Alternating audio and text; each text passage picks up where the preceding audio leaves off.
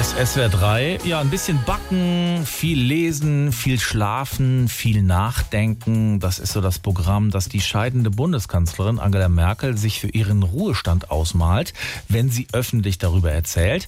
Dafür hat sie allerdings beim Bundestag eine ja, stattliche Zahl an künftigen Mitarbeiterinnen und Mitarbeitern angemeldet. Und zwar sieben fürs Büro und zwei Fahrer. So, guten Morgen, lieber Mitarbeiterstab. Guten Morgen.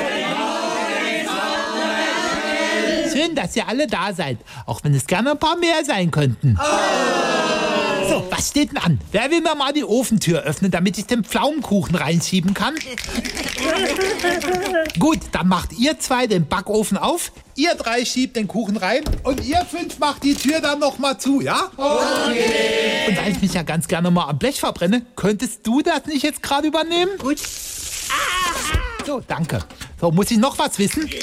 Ja, du? Frau Merkel, im Aldi sind gerade die Mandarinen im Angebot. Gut, dann bitte mindestens zwei Chauffeure zum Hinterausgang. Wir starten sofort. Wieso zwei? Naja, ich muss ja hin und wieder zurück. So, und alle anderen machen jetzt mal früher frei und freuen sich, dass sie für 10.000 Steine im Monat meistens nichts zu tun haben, ja?